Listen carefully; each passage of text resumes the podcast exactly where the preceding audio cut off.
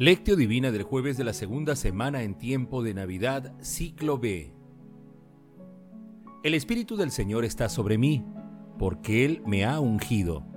Me ha enviado a anunciar el Evangelio a los pobres, para anunciar a los cautivos la libertad y a los ciegos la vista, para dar libertad a los oprimidos y para proclamar el año de gracia del Señor. Lucas 4, versículos del 18 al 19. Isaías capítulo 61, versículos 1 y 2.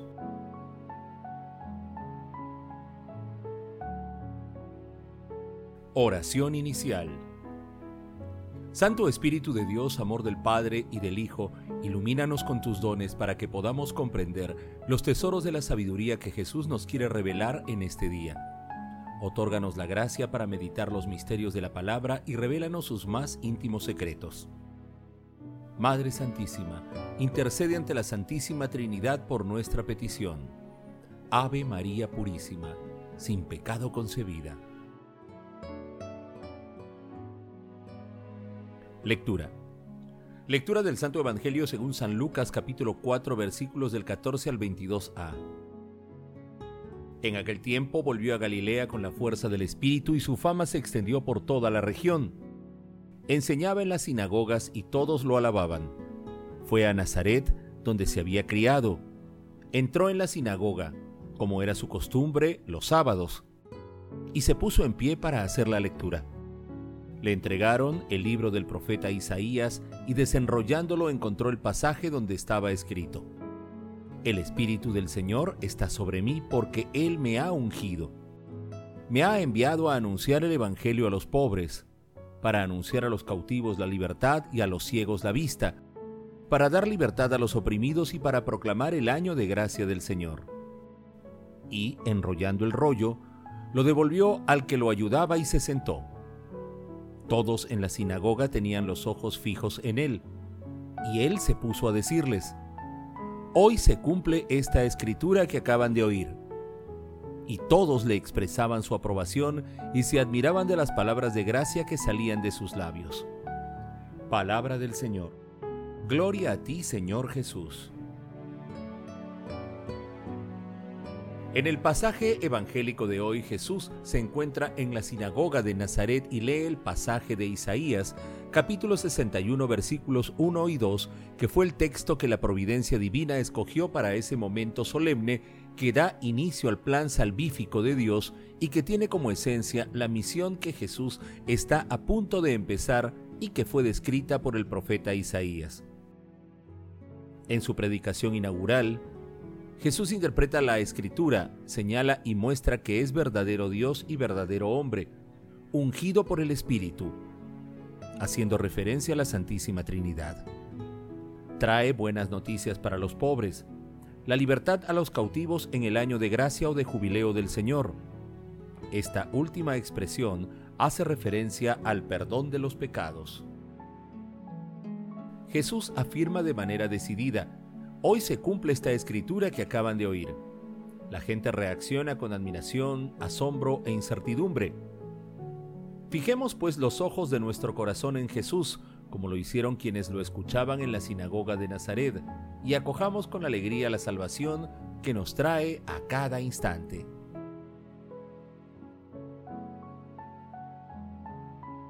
Meditación Queridos hermanos, ¿Cuál es el mensaje que Jesús nos transmite el día de hoy a través de su palabra? El texto de hoy es una invitación simultánea de nuestro Señor Jesucristo a aceptar la conversión y la liberación y a contribuir a sus planes de salvación para la humanidad, consagrándonos al Espíritu Santo con fe y llevando su palabra por donde vayamos. Tengamos presente que el Espíritu Santo es el gran protagonista en la persona, vida y ministerio de nuestro Señor Jesucristo por ello, invoquemos y aceptemos al dulce huésped del alma. Lo más importante es convertir la fe en la fuerza que nos ayude a luchar contra los pecados que imperan en el mundo. La promoción de ideologías contrarias a la fe cristiana, la destrucción de la familia, el aborto, el abuso, la intolerancia, la injusticia, la violencia y otras manifestaciones del rey de la mentira.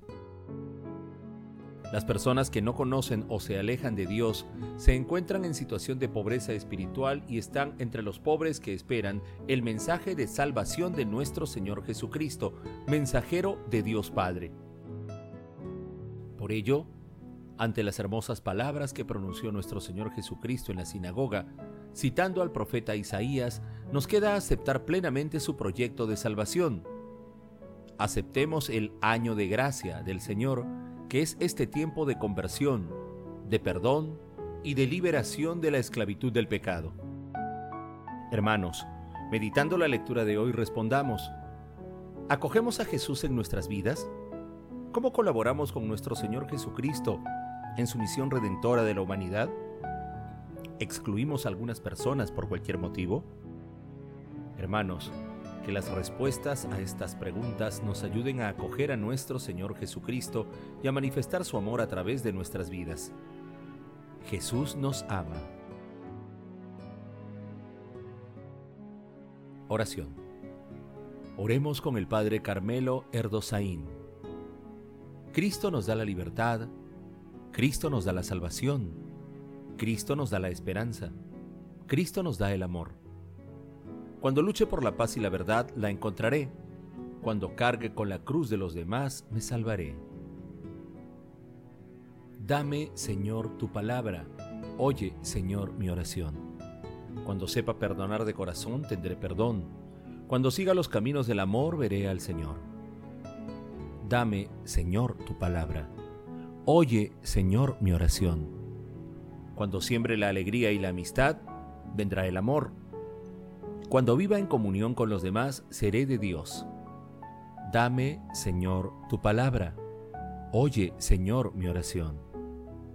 Padre eterno, Dios Todopoderoso, concédenos que el nacimiento del Salvador del mundo anunciado por una estrella se manifieste y crezca siempre en nuestros corazones y se convierta en amor fraterno.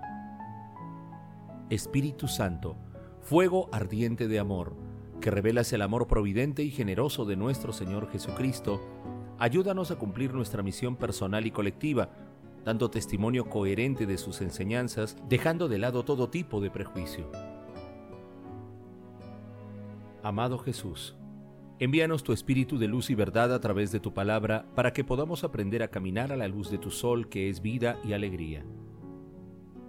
Amado Jesús, por tu infinita misericordia, concede a las benditas almas del purgatorio la dicha de sentarse contigo en el banquete celestial y a las personas moribundas, concédeles el perdón y la paz interior para que lleguen directamente al cielo. Madre Santísima, Madre de la Divina Gracia, intercede por nuestras oraciones ante la Santísima Trinidad.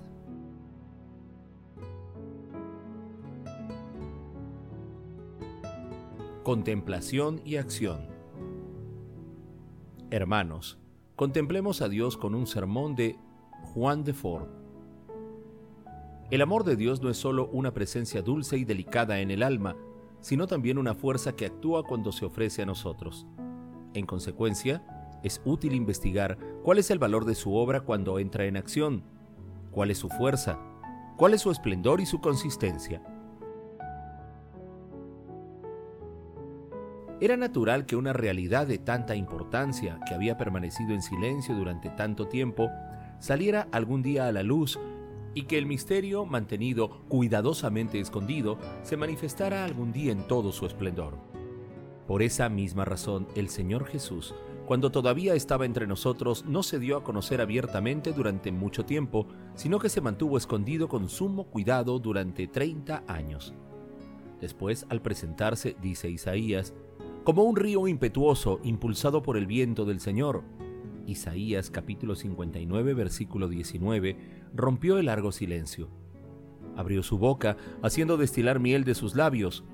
Abandonó la inactividad, abriendo sus manos para ofrecer dones maravillosos. De este modo, también el misterio del amor divino, tal como lo llama el apóstol, mantenido en silencio durante siglos eternos, Romanos capítulo 16 versículo 25, y escondido en Dios, se manifestó a su iglesia en el tiempo de su benevolencia. La sabiduría del Dios ha venido y ha hecho oír su voz en las plazas. Proverbios capítulo 1 versículo 20, anunciando al mundo la caridad de Dios, ha resonado hasta nosotros este grito. Tanto amó Dios al mundo que le dio a su Hijo unigénito. Juan capítulo 3, versículo 16. Oh fuego ardiente de amor. Dios que envía al mundo a su Hijo amadísimo, a su único Hijo que es de su misma naturaleza, y le confió la misión de darse a conocer y de ofrecernos su amor. Oh, cuán gracioso es este mensajero que, como un ángel que proviene del trono de Dios, nos anuncia una gran alegría y nos da a conocer este sublime misterio. Queridos hermanos, comprometámonos a obrar con humildad, acogiendo a nuestro Señor Jesucristo a través de la realización de obras de misericordia en favor de las personas marginadas. Que la meditación continua de la palabra sea una fuente de sabiduría y amor para nuestras vidas. Glorifiquemos a la Santísima Trinidad con nuestras vidas. Oración final. Gracias Señor Jesús por tu palabra de vida eterna. Que el Espíritu Santo nos ilumine para que tu palabra penetre a lo más profundo de nuestras almas y se convierta en acción. Dios glorioso, escucha nuestra oración. Bendito seas por los siglos de los siglos. Madre Santísima, intercede ante la Santísima Trinidad por nuestra petición. Amén.